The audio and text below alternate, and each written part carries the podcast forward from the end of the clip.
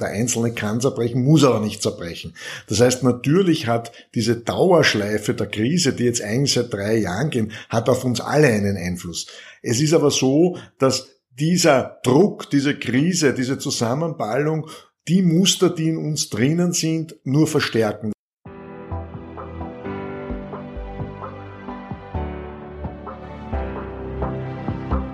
Willkommen bei Breakfast Briefings dem Management-Podcast von Business Circle.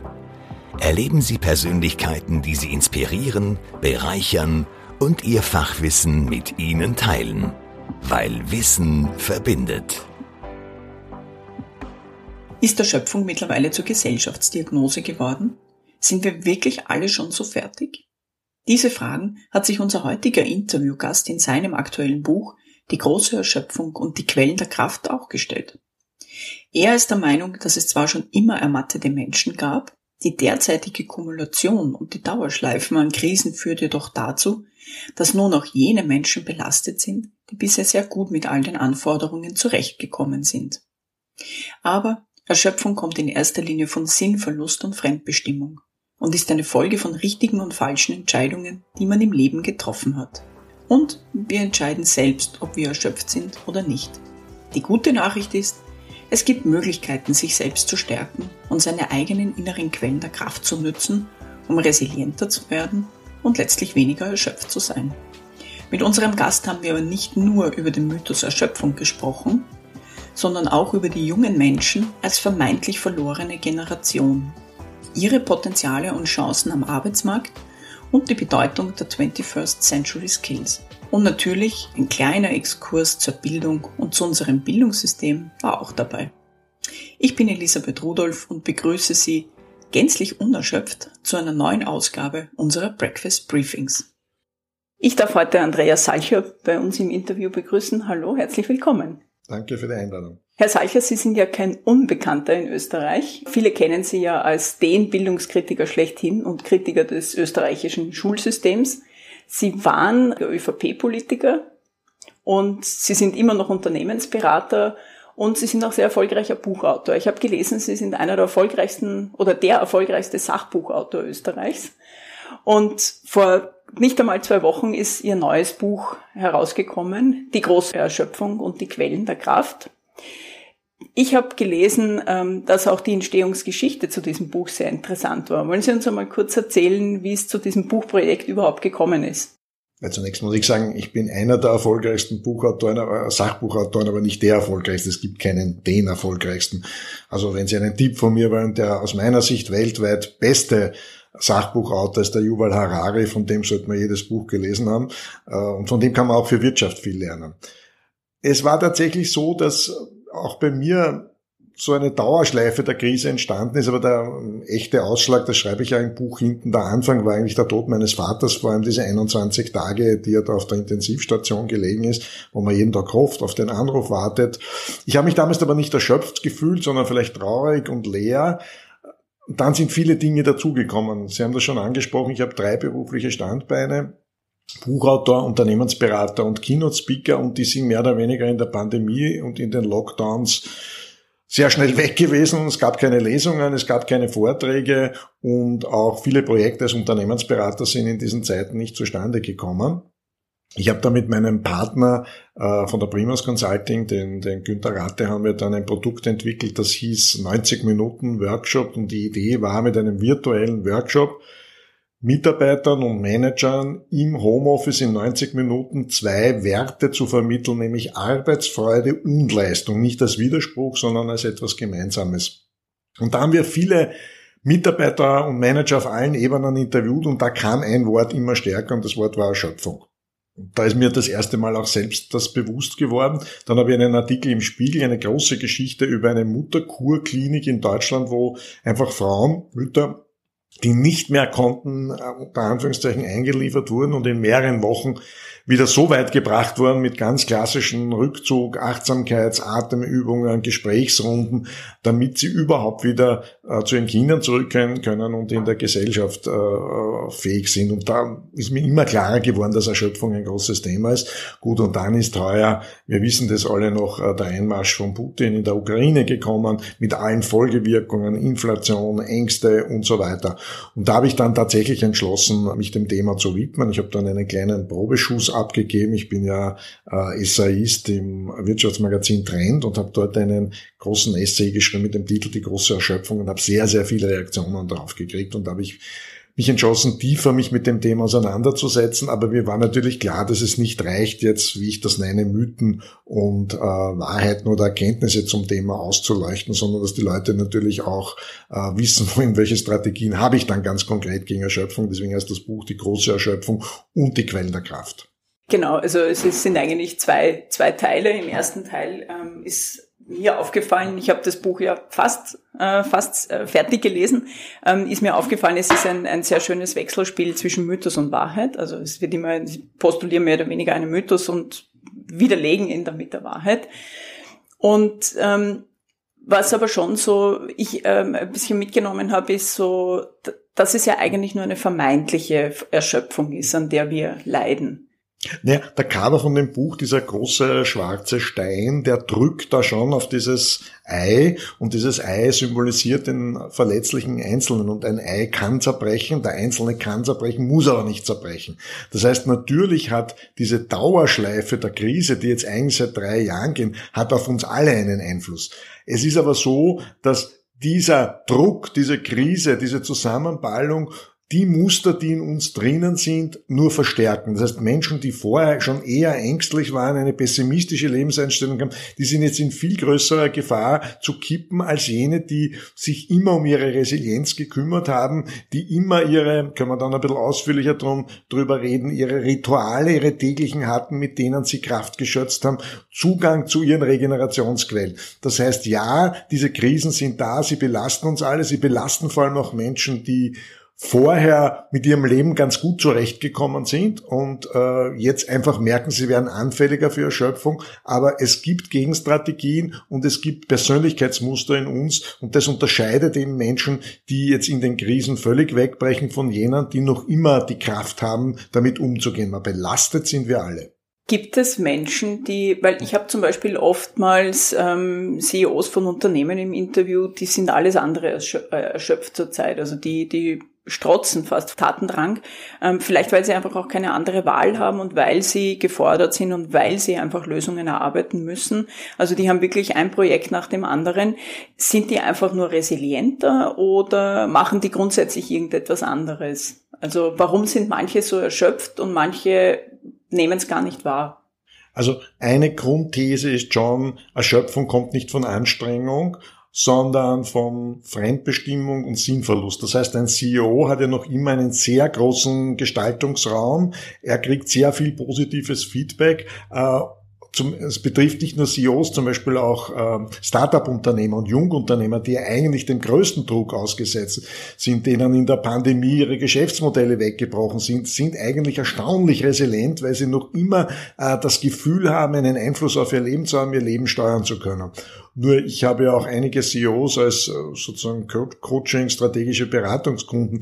Wenn man ein bisschen hinter die Kulissen schaut, ist es schon so, dass auch alle, äh, viele CEOs dann sehr wohl auch irgendwann einmal Krankheitssymptome äh, zeigen. Was die nur richtig machen, ist, dass die halt auch ihre im Jahr ihre Fitness-Trainings äh, äh, machen, sich zurückziehen in Kliniken, wo sie ihren Körper wieder auf Hoch haben. Das heißt, sie haben sehr, jeder, jeder hat seine eigenen. Aber CEOs schon vor der Pandemie können diesem Dauerdruck überhaupt nur standhalten, wenn sie sich sehr um ihren Körper und um ihren Geist kümmern. Und das tun alle, die ich kenne. Erschöpfung ist ja etwas, das gab es ja schon, gibt's ja schon ein, immer, also hat es ja immer schon gegeben, halt in unterschiedlichen Ausmaßen. Jetzt ist es sicherlich aufgrund dieser, dieser Vielzahl an, an Problemen, die, die da auf uns hereinbrechen, äh, vielleicht wird's auch anders und, und viel äh, enormer wahrgenommen. Aber warum ist das jetzt denn so ein Thema? Wieso war das nicht vor zehn Jahren oder zur Zeitpunkt der Weltwirtschaftskrise 2008 oder zur Ölkrise, wenn wir jetzt in die, in die 70er Jahre zurückblicken? Wieso ist es jetzt so ein massives Thema? Ja, weil die Krise aus unterschiedlichen Kanälen kommt. Wenn wir uns zurück, zurückerinnern an die Finanzkrise des Jahres äh, 2008, das war eine Krise, eine Finanzkrise. Aber es ist jetzt wirklich diese Dauerschleife der Krise, wo man das Gefühl hat, kaum geht das eine zu Ende, beginnt das nächste. Das ist schon sehr belastend. Aber ich habe ja, das war für mich eigentlich eins meiner Lieblingskapitel, wenngleich es wahrscheinlich nicht das populärste ist. Ich habe sehr wohl analysiert, wie das alles vor 100 Jahren ausgeschaut hat. Und wenn man dort liest, wie vor allem die Schriftsteller, die ja darüber geschrieben geschrieben haben, also die großen Namen von Hesse über äh, Thomas Mann, äh, über Kafka und so weiter, wie die alle geschrieben haben, ich bin am Ende meiner Kräfte, ich kann nicht mehr und auch welche Strategien sie hatten, also Luftkuren, Atemkuren, der Kafka hat jeden Tag seinen eh schon schwachen Körper trainiert und Übungen gemacht und so. Also das Phänomen hat es schon immer gegeben. Und es hat immer Menschen gegeben, die relativ gut damit zurechtgekommen sind. Und es hat Menschen gegeben, die sehr, sehr anfällig für, für Ermattung und für Erschöpfung waren. Ist es nicht auch ein, ein bisschen, das sagen Sie ja im Buch letztendlich auch, es ist ein Phänomen unserer schnelllebigen Zeit, dass wir alle so erschöpft sind. Aber wir haben ja immer die Wahl, ob wir erschöpft sein wollen oder ob wir nicht sein, erschöpft sein wollen. Also ich hinterfrage ja gerade diese These, die es sind quasi die sozialen Medien und unsere, unsere schnelllebige Zeit. Ich glaube das ehrlich gesagt nicht, weil es ist die Entscheidung von jedem Einzelnen, wie er mit der schnelllebigen Zeit umgeht. Äh, Menschen investieren bis zu, wenn man es netto rechnet, äh, vergeuden Menschen bis zu 26 Tagen im Jahr mit völlig sinnlosem Herumhängen auf sozialen Medien und so weiter. Das ist eine Entscheidung, die man treffen kann und eine Kernthese von mir ist, Erschöpfung ist sehr wohl auch eine Folge von richtigen Entscheidungen und falschen Entscheidungen, die man trifft. Also wenn Sie vorher von CEOs gesprochen haben äh, oder von Selbstständigen, da gibt es ein paar ganz einfache Spielregeln. Zum Beispiel eine Spielregel ist ja, wenn ich etwas Neues beginne, ein neues Projekt, schließe ich ein anderes ab oder gebe es auch auf. Ich kann das relativ gut. Ja, ich habe auch, wenn ich ein neues großes Projekt gemacht habe, auch Kunden oder Projekte, die für mich nicht so interessant waren, dann tatsächlich aufgegeben. Natürlich kann man sagen, pur, aber ein bisschen Geld verdiene ich damit auch noch. Aber Leute, die sozusagen ein strategisches Gespür haben für ihr Leben, das betrifft jetzt nicht nur einen CEO, der für sich selber bestimmte Dinge aufgibt, das betrifft auch das ganze Unternehmen. Äh, der äh, Peter Drucker, äh, den wir, glaube ich, alle sehr schätzen, der hat einmal gesagt, nichts ist unproduktiver, als zu versuchen, Dinge effizienter zu machen, die nie getan werden sollten. Und das ist ein, wie immer beim Drucker ein sehr kluger Spruch. Das heißt, wenn man, man kommt auch in die Erschöpfung, wenn man ständig nur Dinge dazu gibt. Das ist auch das, was schlechte Unternehmenskulturen ausmachen. Also wenn ich jetzt, man, mit Verlaub, wenn man jetzt zu Twitter schaut und man hört, dass dort die Hälfte der Leute äh, sich verpflichten sollen, 80 Stunden, über 80 Stunden in der Woche zu arbeiten. Das heißt, den Job, nehmen wir mal an, die Leute haben vorher 40 Stunden gearbeitet und jetzt sollen es 80 Stunden arbeiten. Das heißt, ein Mitarbeiter soll das leisten, was vorher zwei geleistet haben.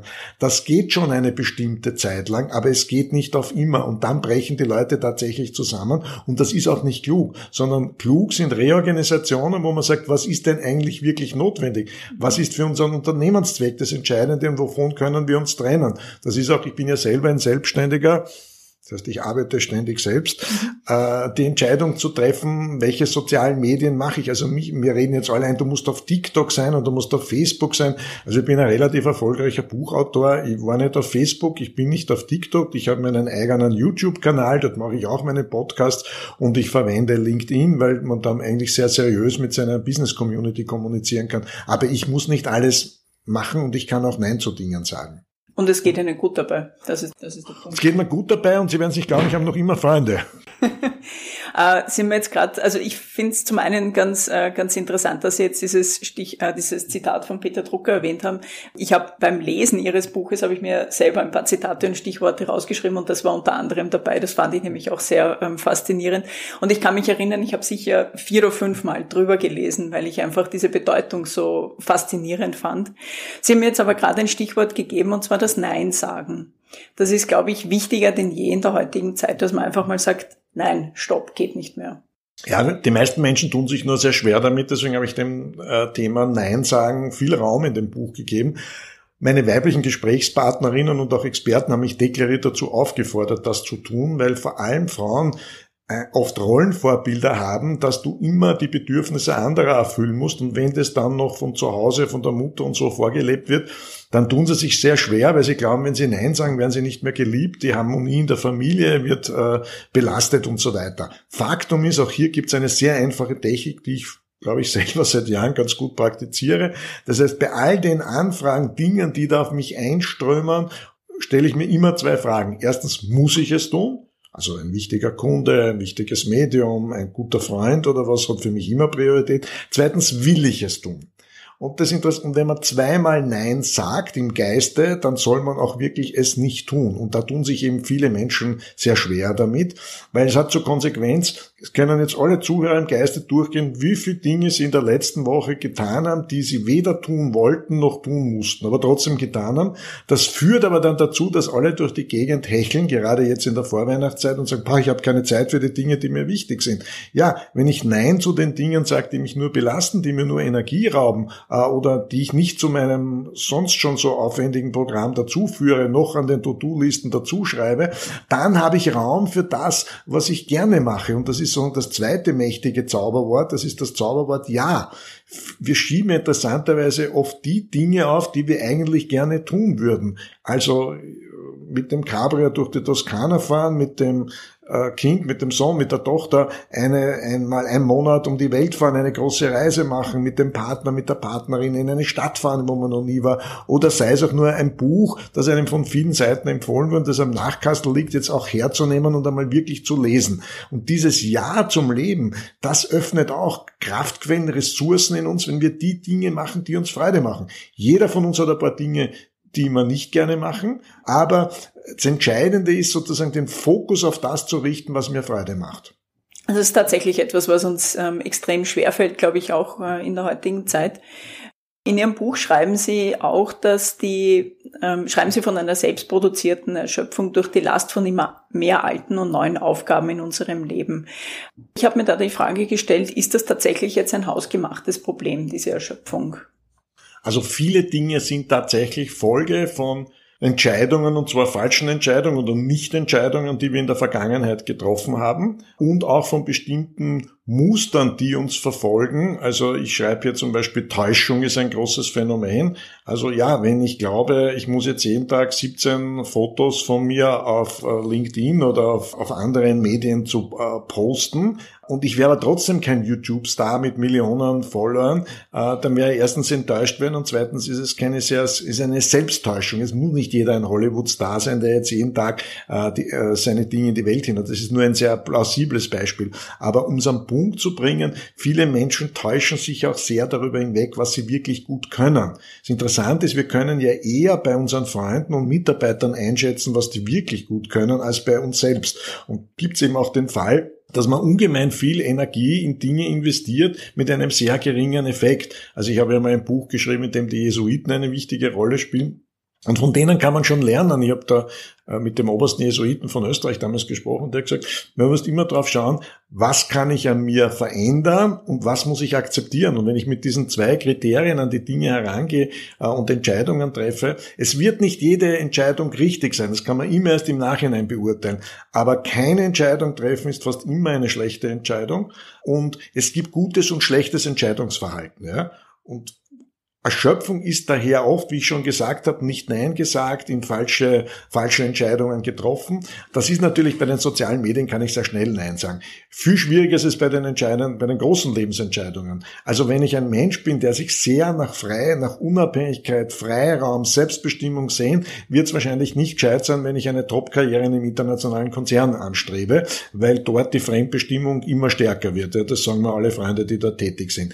Äh, wenn ich das aber trotzdem tue, gegen meine Überzeugungen, dann werde ich zu leiden beginnen. Und wir haben schon gesagt, Sinnverlust ist einer der größten äh, Faktoren, die zur Erschöpfung führen. Sie haben vor, ähm, ganz am Anfang die Rituale erwähnt, die uns helfen können, dieser, mit diesem Erschöpfungszustand besser umzugehen. Sie haben da auch ein paar Beispiele gebracht im Buch. Aber wie, wenn man jetzt zum Beispiel ganz äh, überfordert ist mit diesem Thema, wie, wie beginnt man da überhaupt? Was sollte man sich jetzt für Rituale überlegen?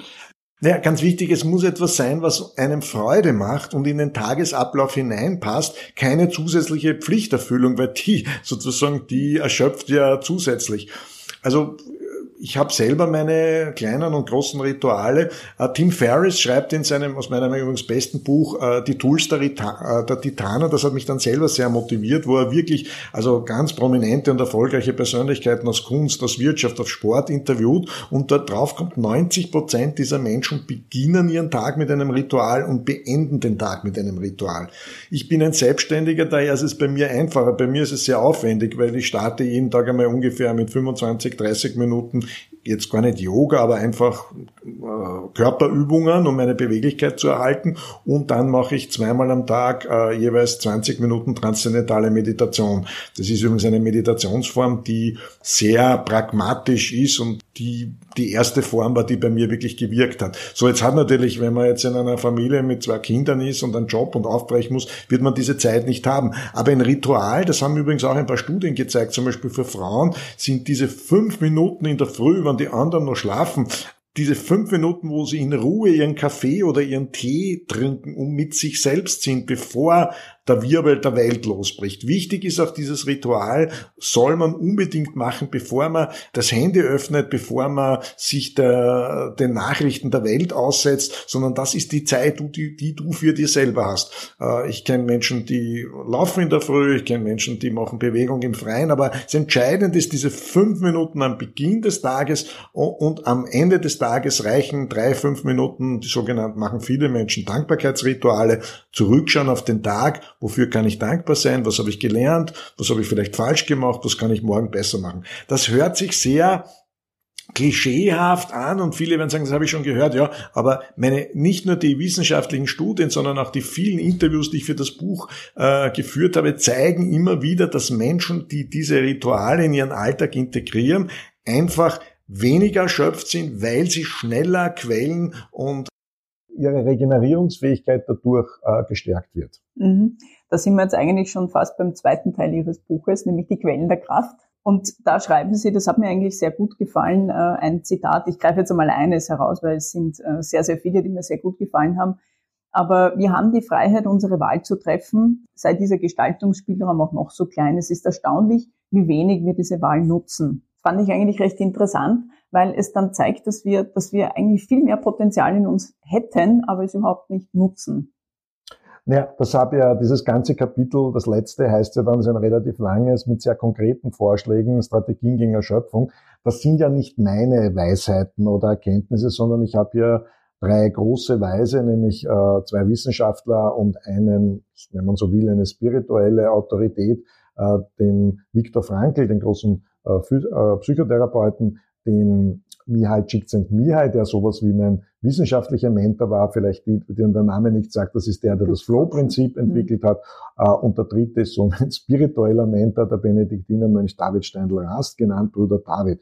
Und ich habe die drei nicht isoliert hergenommen, sondern ich habe geschaut, was sind die gemeinsamen Werthaltungen, die sie haben. Und eine der, das haben Sie jetzt gerade angesprochen, das kommt natürlich stark von Frankl, wird aber auch von äh, Bruder David und von Csikszentmihalyi immer betont, diese Fähigkeit auch in schwierigsten Situationen, sich diesen Rest an Entscheidungsfähigkeit zu bewahren. Viktor Frankl hat ja seine Lehre bekanntlich am dunkelsten Ort der Welt, in den mhm. Konzentrationslagern der Nazis entwickelt. Aber also sozusagen, wenn wir jetzt glauben, es geht gar nicht mehr, diese Fähigkeit zu haben, okay, in dieser schwierigen Situation, vielleicht habe ich die Freiheit gar nicht im Handeln, ja, aber ich habe sie zumindest im Denken. Ich bin jetzt in einem Job unglücklich, ich habe einen neuen Chef bekommen, äh, der mobbt mich, der will mich in Wirklichkeit loswerden, ist keine leichte Situation. Ich kann aber nicht kündigen, weil ich habe eine zwar gute Qualifikation, aber in einem sehr engen Bereich. Ja, aber ich kann zumindest in meinem Kopf beginnen, alternative Strategien zu entwickeln. Ich kann meine Deadline setzen, ich kann zusätzliche Ausbildungen machen. Das heißt, ich habe sehr wohl zumindest im Kopf diese Wahlfreiheit, äh, da irgendwie mit dieser Situation besser umzukommen. Das heißt, ein Prinzip ist die Wahlfreiheit. Das zweite, ganz wichtig, ist die Dankbarkeit von David Steindl-Rast.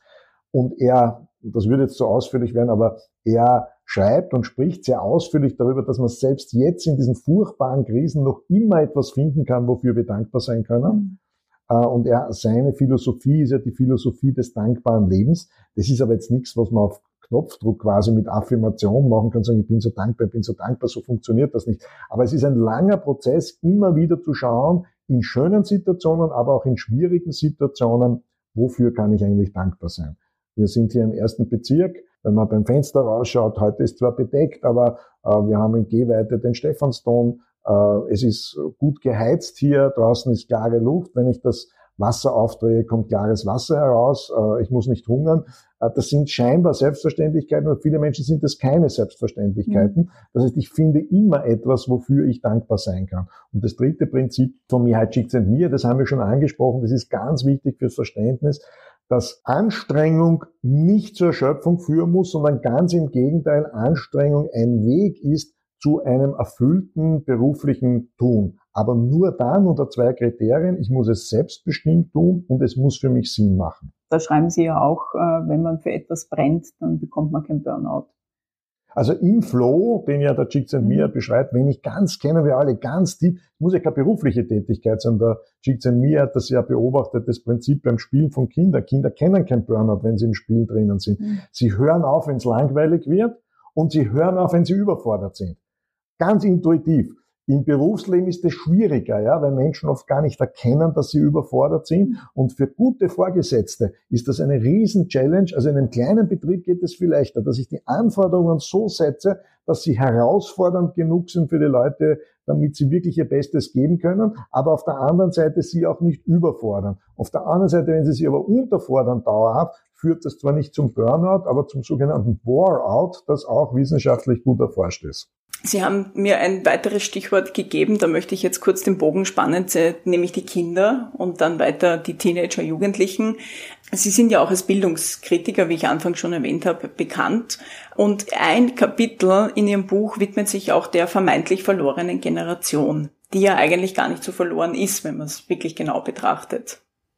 Naja, ich habe mich immer schon gegen diesen Begriff gewehrt, der verlorenen Generation, der ja von den Medien eine Zeit lang hinauf und hinunter gebetet wurde. Erstmal muss man wissen, woher der Begriff kommt. Der Begriff kommt vom Ersten Weltkrieg, wo deutsche, französische, englische, amerikanische äh, Soldaten 17, 18, 19-Jährige mit aufgepflanzten Bajonett ins gegnerische Maschinengewehrfeuer gelaufen sind und zerfetzt oder psychisch zerstört oder gehandicapt zurückgekommen sind. Also so kann man das nicht sehen. Ich glaube, wir haben keine verlorene Generation. Das wäre auch eine self-fulfilling prophecy. Was wir aber sehr wohl haben, ist eine Generation, ich nenne das die gespaltene Generation, die in ihren Lebenschancen zutiefst gespalten ist. Wir haben auf der einen Seite die Kinder der Bildungsschichten, die eher erschöpft sind von diesen vielen Möglichkeiten, was soll ich denn jetzt studieren, was soll ich denn jetzt machen, weil für jede Entscheidung, die sie treffen, müssen sie sieben Entscheidungen treffen, die sie dann nicht machen können. Und auf der anderen Seite haben wir, und das macht mittlerweile 21 bis 25 Prozent der Generation aus, von jungen Menschen, die überhaupt keine Lebensperspektive hat, weil das muss man sich klar sein, und das ist neben vielem anderen meine Hauptkritik am österreichischen Schulsystem. Es kann nicht sein, dass nach neun Jahren Schule 21 Prozent, sprich jeder fünfte 15-Jährige nicht sinnerfassend lesen kann und die Grundrechnungsarten nicht beherrscht. Äh, und das ist tatsächlich eine verlorene Generation, weil wenn du mit 15 nicht ordentlich sinnerfassend auch komplexere Texte lesen kannst, na was ist, wirst du es mit 18, 19, 20 mit sehr geringer Wahrscheinlichkeit können und bist für den Arbeitsmarkt in Wirklichkeit völlig unbrauchbar. Du belastest äh, das Gesundheitssystem, du belastest das Sozialsystem, aber was mir noch viel wichtiger ist, ist der humanitäre Aspekt Aspekt. Das ist ja ein Leben, in dem du nicht selbstbestimmt leben kannst, wo du von Sozialleistungen abhängig bist. Äh, das heißt, wenn uns uns nicht gelingt, diese Basisanforderungen zu schaffen, und da sind wir, ist übrigens auch die Brücke zu, zu dem Thema des Lehrlingsvorlags, wo ich ja auftreten darf. Äh, wir können, eine der wenigen Dinge, auf die wir stolz sein können im Bildungssystem, ist unser duales Ausbildungssystem. Das wird weltweit nachgeahmt, da kommen Delegationen her.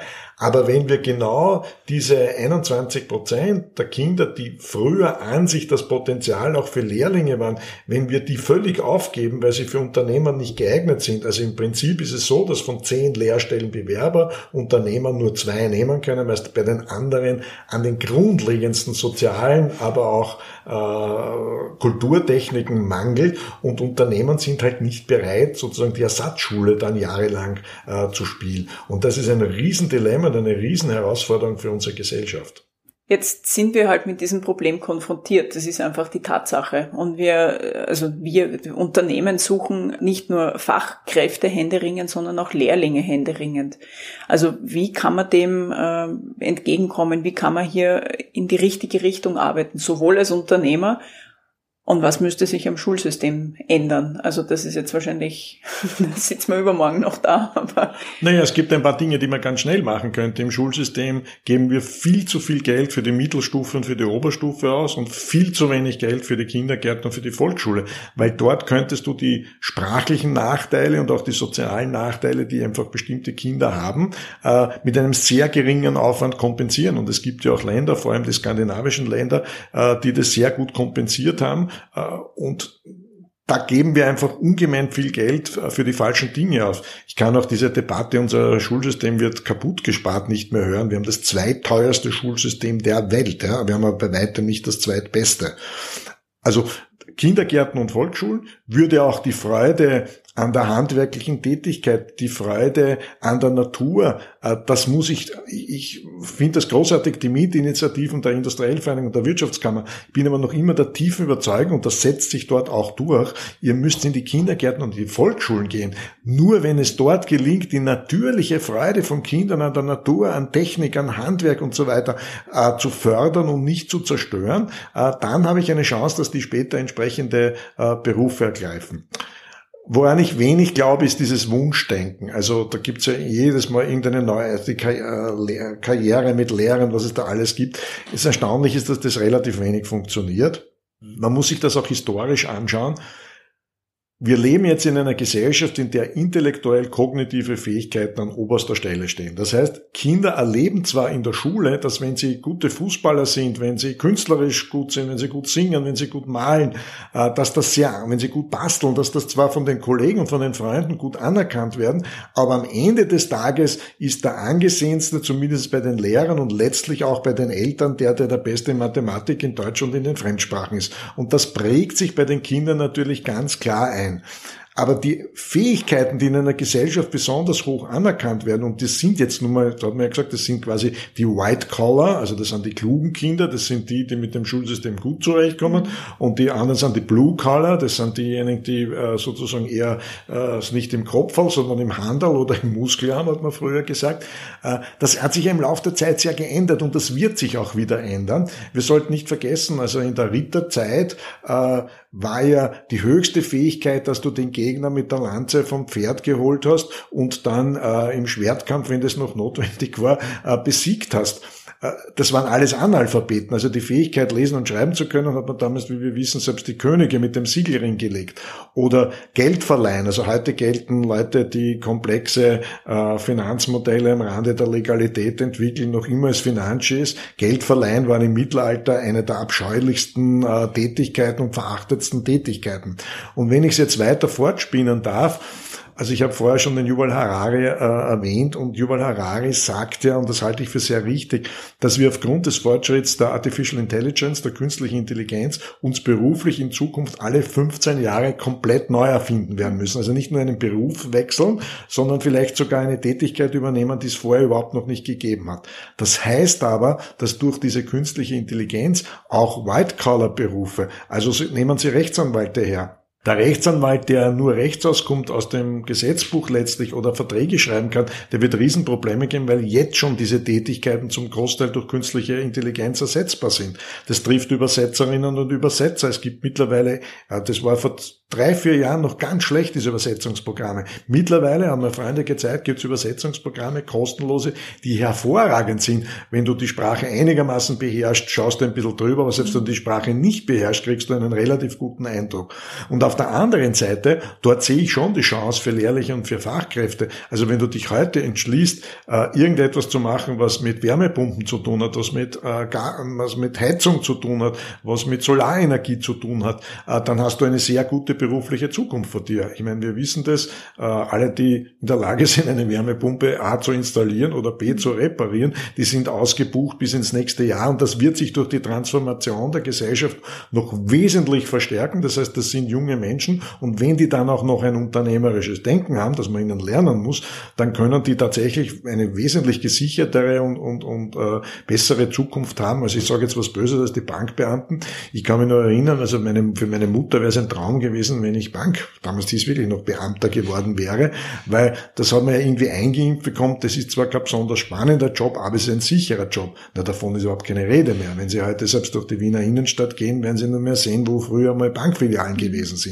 Also hier ist eine gewaltige Transformation in der Gesellschaft im Gange, die vielen Eltern und vielen Menschen in dem Ausmaß noch nicht so bewusst ist. Die Frage ist halt immer, wie bekommt man diese Leute dann auch ins Unternehmen, die Lehrlinge, die wir so händeringend eigentlich auch brauchen. Was kann man da als Unternehmer tun? Weil die tun eh schon sehr, sehr viel und äh, klar, aber, aber was konkret kann man machen? Also in der Lehrlingsfrage gibt es ein klares Ost-West-Gefälle in Österreich. Äh, in Ostösterreich ist es tatsächlich so, und das hängt aber eben auch damit zu tun, dass du in Wien einfach einen hohen Prozentsatz von Jugendlichen hast, die die Grundvoraussetzungen für den Arbeitsmarkt nach neun Jahren Schule nicht erfüllen. Im Westen schaut das sehr anders aus. Ich habe mir vor einigen Jahren die einige Top-Lehrlingsausbildungsunternehmen äh, in, in Vorarlberg angeschaut, also unter anderem Hilti die ganz klare Strategien haben, die sagen, wir schauen überhaupt nicht mehr auf das Schulzeugnis, wir glauben eh nicht, was da drinnen steht, sondern wir laden Kandidaten, die mal im Prinzip Voraussetzungen erfüllen, die laden wir einen ganzen Tag ein, zu sogenannten Schnuppertagen. Da geht es aber nicht um Theorie, sondern wir lassen sie ein Werkstück in Gruppen erarbeiten. Dann sehen wir schon, wie kommunizieren die, wie arbeiten sie zusammen, wie geschickt sind sie, wie schnell lernen sie etwas dazu und danach selektieren sie. Und ja, wenn du heute bei Hilti äh, sozusagen eine Fachausbildung gemacht hast, brauchst du dir über deine Zukunft überhaupt keine Sorgen machen, weil Hilti produziert ja nicht wie der Laie vielleicht noch glaubt, gehabt, hauptsächlich Bohrmaschinen, das machen sie noch immer, aber in Wirklichkeit viel ausgefeiltere technische Gesamtlösungen. Also ja, wenn man sich anstrengt, wenn man schaut, wo sind die Marktführer, dann gibt's gute Chancen. Es ist, muss man der Ehrlichkeit halber auch sagen, aber natürlich branchenmäßig äh, unterschiedlich. Also am meisten kämpft, wenn man sich die Zahlen anschaut, am meisten kämpfen Gewerbe und äh, Handwerk, während im IT-Bereich äh, es durchaus stabil, sogar leicht nach oben geht bei den Lehrlingen. Okay, die Unternehmen müssen einfach sehr selektiv schauen, dass sie die jungen Leute ins Unternehmen bekommen. Da würde es vermutlich auch bringen, äh, in die Schulen zu gehen und sich die Interessierten auch rauszupicken. Aber was kann sich denn jetzt am Schulsystem ändern? Sehr vieles. Äh, aber das Entscheidende wäre, dass wir endlich aufhören, bis zu 21 Gegenstände ab der Mittelstufe in kleine Kinderköpfe hineinzustopfen. Und zwar völlig unabhängig voneinander mit Gegenständen. Ich habe das ja in meinem letzten Buch, Der talentierte Schüler und seine ewigen Feinde, anhand von zwei Zeugnissen, die 80 Jahre auseinandergelegen sind und exakt dieselben Gegenstände und dieselben Reihenfolge haben. Das kann es nicht sein. Ich mache schon seit zwei, drei Jahren ein großes Projekt, das ich dann hoffentlich irgendwann der Öffentlichkeit vorstellen darf. Da geht es um die sogenannten 21st Century Skills.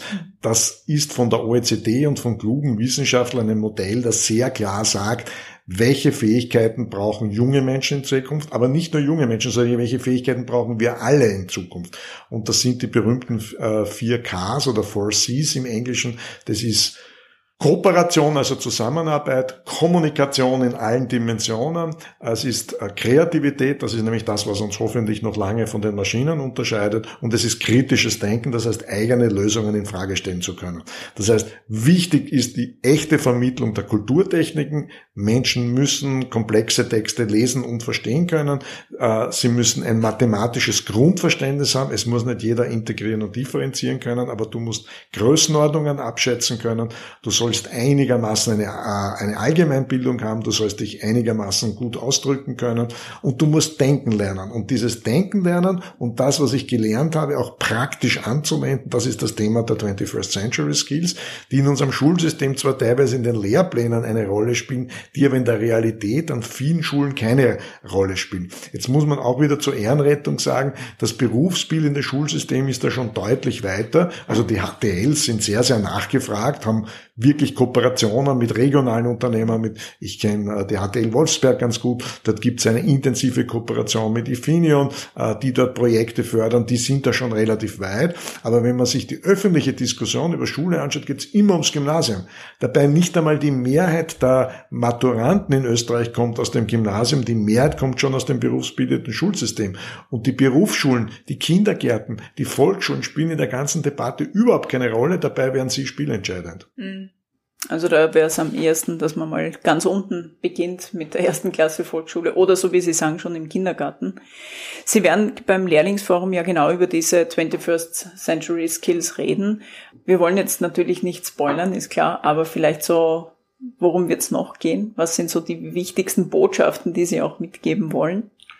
Naja, ich werde schon eine sehr klare Analyse und auch eine kritische Analyse machen, äh, was man im österreichischen Schulsystem besser machen kann, damit wir nicht nur das zweitteuerste, sondern auch das zweitbeste haben und was Länder tun, die das deutlich besser machen äh, und dann schon sehr individuell auch darauf eingehen, was heißt 21st Century Skills für junge Menschen, aber auch was heißt es für Unternehmen. Das ist ja auch ein gewaltiges Thema und ich merke auch die Resonanz und die Einladungen, die ich auch von Unternehmen auf dieses Thema kriege, weil auch die Fähigkeit, genau diese vier Qualitäten, die ich auf aufgezählt habe, die werden ja auch in Unternehmen immer wichtiger. Und da gibt es Unternehmen, die sind schon sehr weit, vor allem auch die Kleinen- und Mittelbetriebe, die ja Außergewöhnliches leisten. Bin ja hier und da eingeladen, wenn so Wirtschaftspreise in Bundesländern verliehen werden. Also unglaublich, was es Unternehmens da gibt mit 70, 80, 90 Prozent Exportanteil. Also dort funktioniert das, ja, das muss man schon sagen.